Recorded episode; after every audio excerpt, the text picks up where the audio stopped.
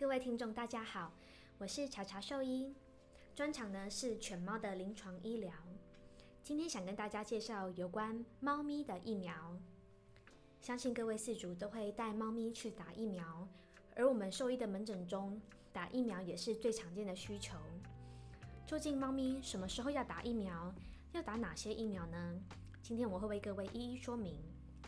那先说四点结论：第一，小猫两个月开始打疫苗，打三次以后一到三年补强。第二，打猫三合一疫苗以及无佐剂的狂犬病疫苗。第三点，施打白血病疫苗前需跟兽医讨论以及做白血病的检测。第四，健康的动物才打疫苗。那我们正式进入主题，为什么要打疫苗呢？站在兽医的角度，打疫苗就是希望猫咪不要感染那些重要的传染病；而站在流行病学的角度呢，打疫苗是希望有群体免疫的效果，就是希望说，呃，可能有八十 percent 的猫咪都有疫苗的保护，这样呢，这个疾病就不会在这个群体中扩散。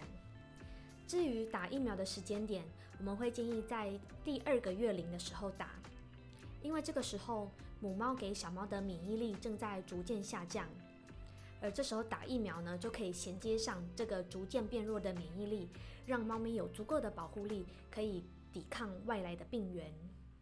通常呢，会建议两个月龄的时候打第一针，以后一个月打一次，一共打三次。往后呢，根据猫咪感染风险的高低来决定要一年补强一次还是三年补强一次。像是猫咪是单独室内饲养的话，就是属于感染风险比较低的猫。那如果是多猫家庭，或者是常常引入新猫的地方，猫咪会跑出去的话，就属于高风险的家庭。这个呢，就会建议一年打一次，才有足够的保护力。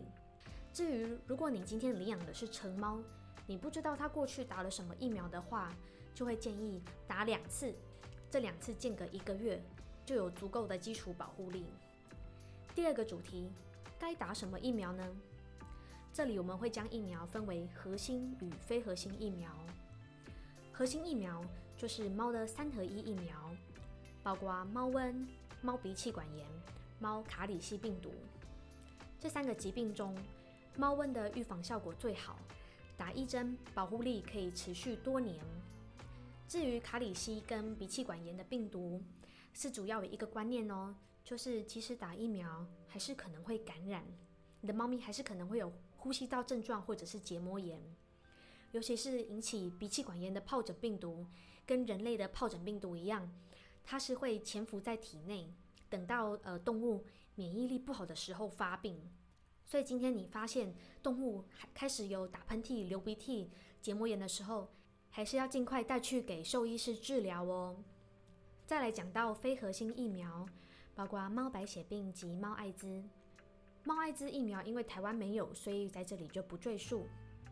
至于猫白血病疫苗呢，打之前建议要与兽医讨论这只猫咪是否需要这个疫苗。猫白血病呢，它是透过唾液啊、尿液、粪便来传染的。打疫苗前，我们需要检测这只猫是不是已经感染猫白血病，因为打疫苗并没有办法清除已经感染的病毒。意思就是，你感染的猫，你打疫苗啊，也没有任何帮助就是了。对于猫白血病，最好的预防方式其实是隔离，不要让你家的猫接触到猫白血病的猫。或是当你想要带一个新猫进入家庭的时候，必须要检测它有没有白血病。如果有的话，必须做适当的隔离及处理，这样才不会导致说家里全部的猫都感染了猫白血病。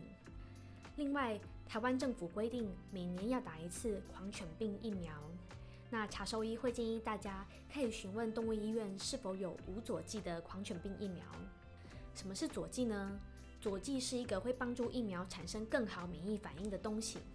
不过遗憾的是，这些佐剂在猫咪有一定的几率会引起肿瘤，我们称为注射部位的肿瘤。那几率大概五千到一万只猫咪会有一只发生。这类的肿瘤，它会在注射的部位扩张的很大，造成切除的困难。所以你有时候会看到啊，有些兽医会把疫苗打在猫咪的尾巴或是大腿的部位。那这是为了，如果日后真的不幸产生肿瘤，这些部位的切除相对比较容易，对猫咪的影响也比较小。不过也不用因为担心肿瘤就完全不打疫苗，因为猫咪还是需要这些疫苗的保护。所以其实只要挑没有佐剂的疫苗，就会安全很多。那像其实猫三合一疫苗也是没有佐剂的，所以我会建议主要要以猫三合一疫苗，以无佐剂的狂犬病疫苗为主。最后要跟大家强调的是，健康的猫咪才可以打疫苗哦，因为健康的猫咪才有好的免疫力去对疫苗里的病毒产生反应。如果今天一只虚弱的猫咪，你打疫苗，它不但不会产生好的抵抗力，反而疫苗可能会让猫咪生病。所以今天，如果你领养一只猫，不用急着带去打疫苗，应该先让它们适应家里的环境，等到它们比较放松，确认身体的状况都 OK 之后，再打疫苗。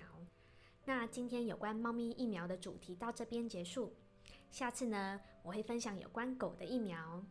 茶兽医感谢您今日的收听，拜拜。